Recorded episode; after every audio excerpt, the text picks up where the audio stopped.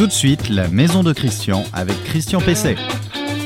Bonjour, c'est Christian Pesset. Je suis ravi de vous accueillir dans la maison de Christian, dans ma maison, mais surtout euh, dans la vôtre, cette maison euh, que nous allons essayer de rendre plus confortable, plus économique, toujours plus agréable à vivre, grâce aux conseils que je vais vous donner. Pour cela, donc, nous allons avoir, comme chaque semaine, un certain nombre de rubriques et d'invités. Vous pourrez retrouver cette émission comme d'habitude, chaque samedi, chaque samedi matin, vous allez pouvoir la retrouver sur reno maison.com, qui est notre site internet, depuis la page Facebook du même nom, sur LinkedIn, qui est une plateforme euh, professionnelle, euh, et sur les principales plateformes de podcast. Dans cette émission, je vais répondre à la question de Bernard, qui s'interroge sur la fissuration de sa terrasse, sous laquelle se trouve une cuve de fuel euh, désaffecté. Euh, que doit-il Est-ce que des fissures sur sa terrasse euh, proviennent de cette cuve? On va voir que c'est un problème important et qui ne doit pas être négligé. Dans le conseil de la semaine, je traiterai de l'achat du bois bûche pour bien se chauffer. J'aurai un invité, Jean-Philippe Arnoux, pour se demander eh bien, comment repousser l'entrée en EHPAD grâce à un aménagement spécialisé du logement. Et je finirai par l'info du jour. Aujourd'hui, la mise en place du service d'accompagnement euh, pour les travaux de rénovation énergétique bénéficiant de ma prime Rénov. Le conseil de la semaine. Alors le, conseil de la semaine, euh, c'est comment bien acheter du bois bûche. Alors on dit le bois bûche, hein, les bûches quoi, mais euh, l'appellation officielle c'est bois bûche. Euh, le bois bûche, il est devenu depuis quelques années l'un des combustibles les plus appréciés et aussi surtout les plus économiques pour se chauffer. il est loin devant le gaz, le fioul, l'électricité. il se situe à peu près au niveau du granulé le granulé ayant peut-être un petit avantage euh, en matière économique. Euh, alors encore faut-il acheter du bois de bonne qualité euh, et surtout en quantité mesurée de façon fiable. On va voir que c'est pas forcément aussi évident que cela. Alors le ster, c'est l'unité historique pour mesurer le bois de chauffage. C'est la plus communément utilisée. c'est celle qui est utilisée normalement principalement en milieu rural, à la campagne euh, chez les agriculteurs et les forestiers euh, de terrain. Alors il correspond à un empilement euh, de bûches de 1 mètre de haut sur 1 mètre de long et sur 1 mètre de large. Autrement dit, intuitivement, correspondant à un mètre cube. Mais on parle de mètre cube apparent. Pourquoi? Eh bien parce que euh, la livraison euh, en bûche de cette façon, eh bien ça n'est pas un vrai mètre cube parce qu'il y a du vide évidemment euh, entre entre les bûches. Alors il vous est livré justement en bûche de 50 ou 33 cm le plus couramment, ce sont les formats habituels d'utilisation des bûches dans les appareils de chauffage, les cheminées à foyer ouvert aujourd'hui presque proscrits, euh, mais surtout les inserts, les foyers fermés et les chaudières. Alors, suivant la qualité de l'empilement, l'équivalent en mètres cubes peut être bien inférieur, euh, surtout quand le bois est livré en vrac, ce qui interdit, là, cette fois, toute possibilité de contrôle. Depuis 1978, eh bien, la norme officielle, c'est le mètre cube, la seule unité de volume qui permet de garantir la quantité de combustible réellement euh, livrée. On parle de mètres cubes apparents euh, parce que, eh bien, un ster de bûche, par exemple, de 50 cm en longueur, hein, j'entends, euh, eh bien, ça fait que 0,80 mètres cubes. Un ster de bûche de 40 cm, ça fait que 0,75 mètres cubes. Et puis, un ster de bûche de 33 cm, eh bien, là, ça ne fait plus que 0,70 euh, mètres. Euh, vous voyez qu'il y a quand même une différence tout à fait significative. Alors, il est en plus euh, plus ou moins facile de, mesurer réellement le bois bûche, les quantités de bois bûche, selon la présentation à la livraison. Alors, la présentation en vrac, eh bien, je l'ai dit tout à l'heure, ça rend tout mesure, tout véritable, toute véritable mesure euh, impossible parce que évidemment, il faudrait le réempiler soi-même avec méthode pour y arriver à vraiment euh, la quantifier. Euh, donc le, le, volume, la présentation en sac, ça ne concerne que les petites, les très petites quantités. et ça ne fait pratiquement pas partie des estimations officielles, on va dire. Hein. La présentation en ballot pour des volumes intermédiaires et puis enfin la livraison en palette qui permet une estimation plus précise du volume à condition que les bûches soient empilées et pas elles-mêmes en vrac dans un ballot sur euh, sur euh, donc une palette. Vous voyez que c'est pas très facile. Enfin, autre facteur très important, eh bien le pouvoir euh, calorifique du bois bûche, il est à prendre évidemment en compte. Alors, il est quand est-ce qu'il est optimal? Eh bien, il faut que les bûches soient fendues, si possible écorcées. il faut que ce soit des bûches de feuillus, par exemple le charme, le frêne, le chêne évidemment, le hêtre en évitant absolument les euh, résineux qui encrasent beaucoup les appareils et surtout euh, le conduit. Euh, il faut qu'il soit en section de 5 à 15 cm maximum parce que sinon les bûches ont du mal à brûler. Puis il faut qu'il soit bien sec, 20% d'humidité.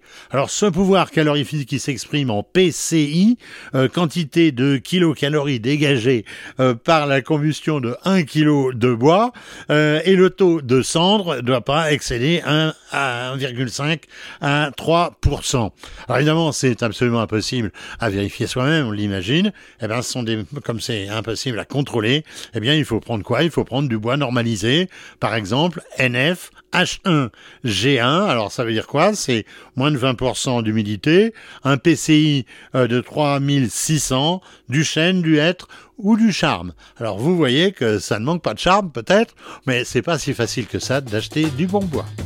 Votre question à Christian Pesset. Alors la question, euh, la question donc euh, euh, du jour, c'est une question qui m'est envoyée par Bernard. Bernard, que me dit-il? Bernard, il me dit j'ai abandonné le fioul au profit du gaz pour nous chauffer il y a une quinzaine d'années. Des fissures sont apparues dans la dalle béton de ma terrasse. Le maçon qui l'a faite me dit que c'est peut-être à cause de la cuve de fioul qui est en dessous. Alors qu'en pensez-vous me dit-il, que faut-il faire? Je n'ai pas l'intention de casser euh, ma terrasse. On va voir que c'est peut-être ce qu'il va falloir faire quand même. Alors petit rappel, la réglementation de 2004 impose euh, de déposer ou de neutraliser euh, une cuve de fuel désinfectée on peut comprendre que si rien n'est fait, eh bien, il y a évidemment un certain nombre de problèmes qui peuvent survenir. Alors les risques, ils sont de différents ordres. Si la, cuve n'a pas été dégazée, euh, ce qui est le plus probable il y a une quinzaine d'années, eh bien, il peut y avoir une accumulation d'hydrocarbures dans la cuve avec le risque, s'il y a des étincelles qui se produisent, par exemple à l'occasion d'un perçage fortuit dans l'environnement euh, de la cuve, on peut avoir très bien euh, une, explosion, c'est presque une bombe à, à retardement. Alors s'il reste une quantité significative de fuel euh, dans la cuve, eh bien si la corrosion vient percer la cuve, le fuel va se répandre dans l'environnement et là il y a un risque de pollution avec pour vous celui de devoir dépolluer l'environnement si jamais par exemple ça arrive chez votre voisin. Et ça aussi c'est très ennuyeux parce que c'est une opération extrêmement coûteuse.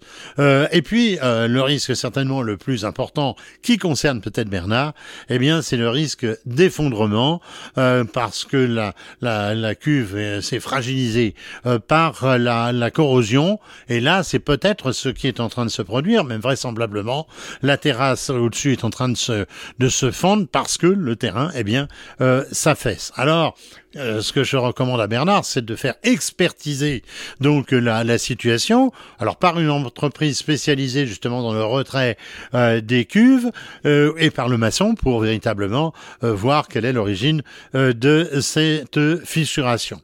Alors, il est euh, possible aussi euh, de neutraliser la cuve en la remplissant de ce qu'on appelle un matériau inerte, c'est-à-dire du, du, ciment liquide, on va dire, ciment liquide, béton liquide, mais surtout du ciment. Et puis, euh, possibilité aussi de, le, de remplir la cuve avec du sable.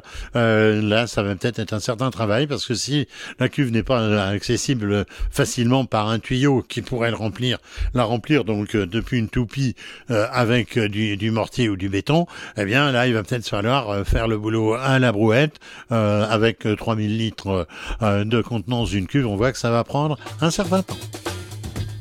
L'invité de Christian Pesset.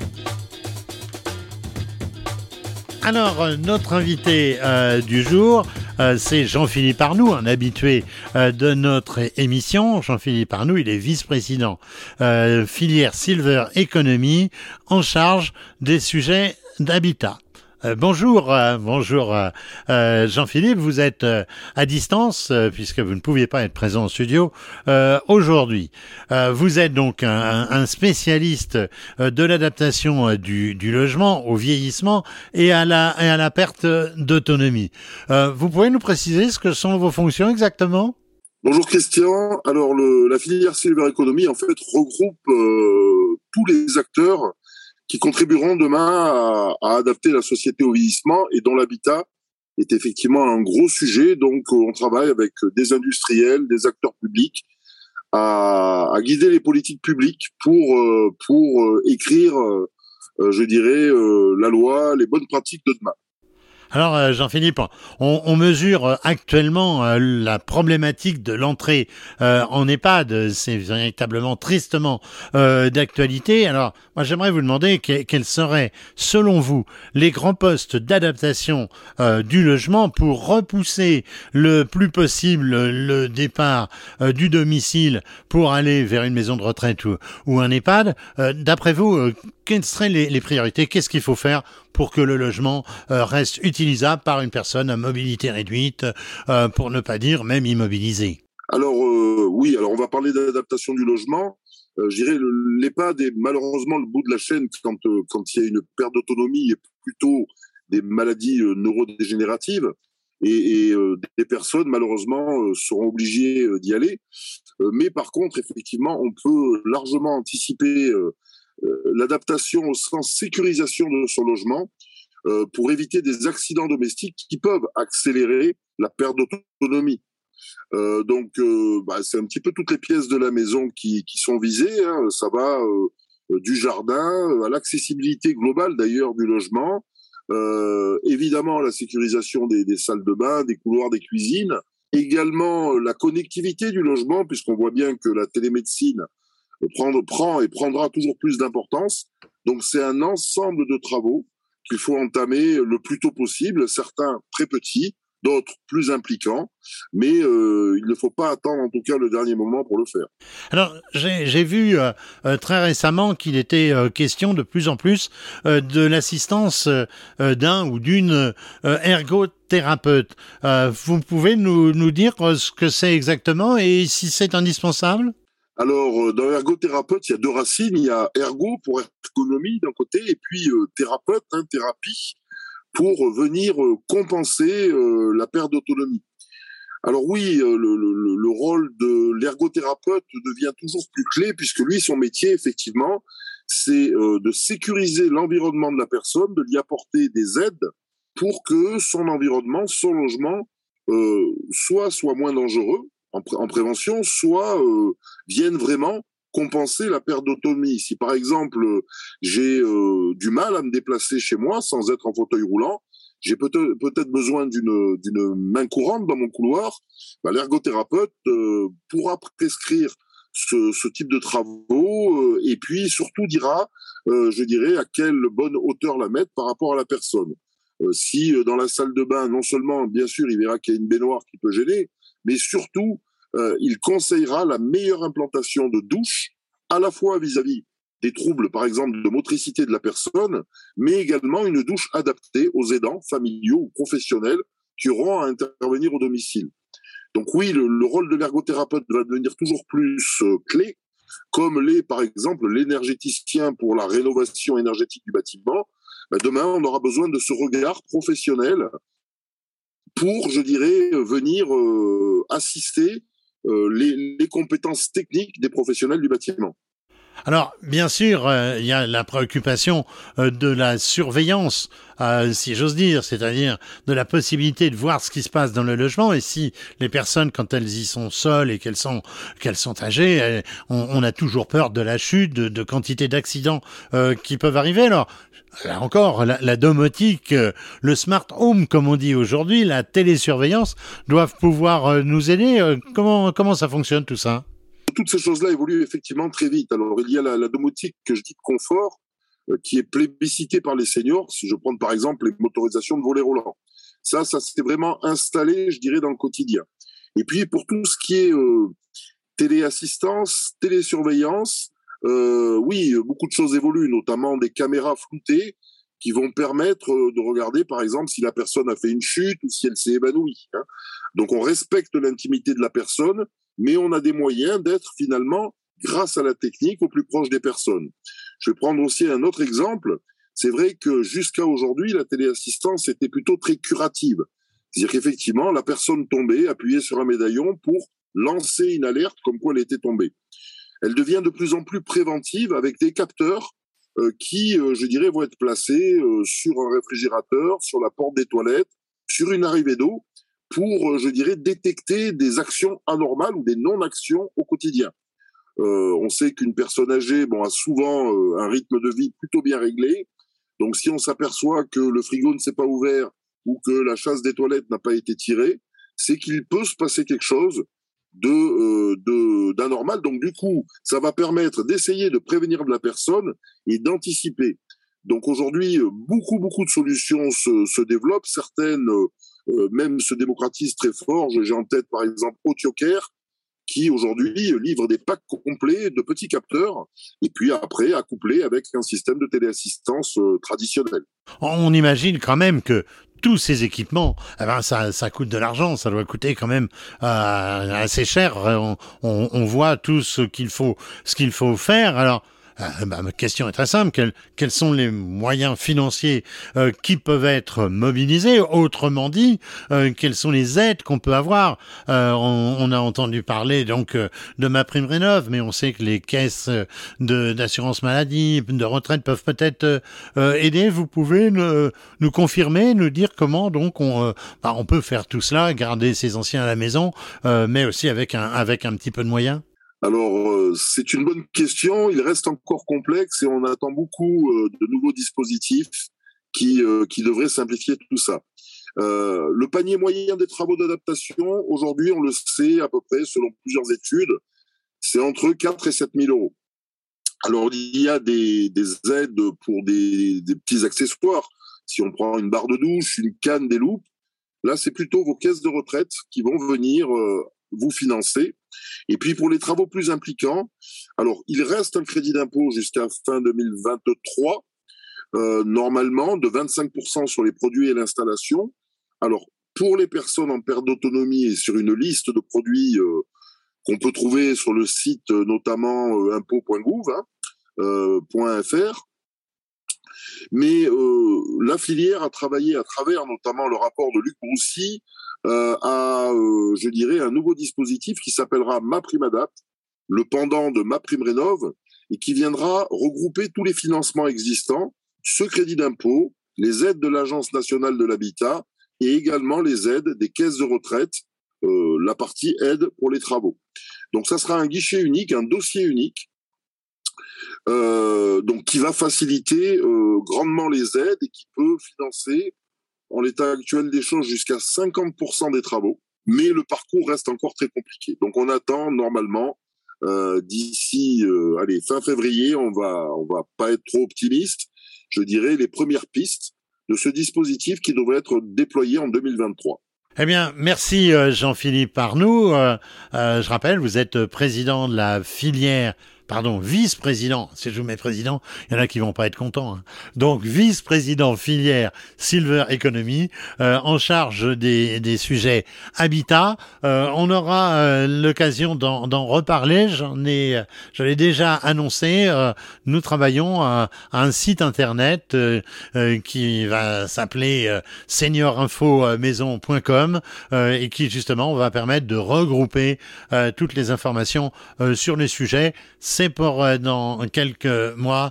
Et je sais, Jean-Philippe, que vous y êtes particulièrement attentif et que vous allez nous donner un coup de main sur le sujet. L'info du jour. Alors maintenant, c'est l'info du jour qui euh, euh, clôt comme d'habitude cette, euh, cette émission. je vais vous parler du service d'accompagnement aux travaux de rénovation énergétique. Je vous ai annoncé à, plusieurs reprises la possibilité de bénéficier des conseils d'un accompagnateur dans, vos, dans vos démarches de réalisation de vos travaux de rénovation énergétique si vous bénéficiez de ma prime Rénov. Alors je vous ai aussi annoncé le lancement de France Rénove, le service euh, de rénovation euh, énergétique, si euh, donc vous avez à faire des travaux. Et dans ce cadre-là, je vous ai annoncé le recrutement d'accompagnateurs Rénove. Alors on ne savait pas très bien encore qui allait s'en occuper, comment ça allait fonctionner. Alors tout cela euh, est, véritablement en phase d'installation. Euh, le lancement officiel de France Rénov, ça ne date que du 12 janvier euh, dernier. Pour l'accompagnement aux travaux, il va falloir donc mobiliser un certain nombre de professionnels agréés pour vous aider dans, dans vos projets. Euh, l'association SOLIA, S-O-L-I-H-A, que certains d'entre vous connaissent certainement, euh, va s'impliquer dans ce programme. Alors Solia, c'est euh, une structure qui a pour mission d'optimiser le plan de financement et d'accompagner de façon neutre, totalement indépendante, les ménages et notamment les plus les plus modestes. elle va donc pouvoir promouvoir cette action, cette action donc d'accompagnateur d'accompagnateur euh, Rénove. Euh, c'est tout à fait intéressant parce que c'est une association nationale très importante, 145 hein. euh, associations et qui sur tout le territoire, eh a déjà accompagné en 2020 tenez-vous bien, quelques 34 000 foyers. Donc, ce sont des gens très sérieux et on va pouvoir donc avoir recours à eux dans le cadre donc de ces besoins d'accompagnement. Alors cela rassure un peu sur la sélection des accompagnateurs Rénov, mais je pense qu'il va falloir quand même rester attentif euh, parce que c'est euh, euh, quelque chose d'extrêmement important que d'être accompagné dans ces travaux.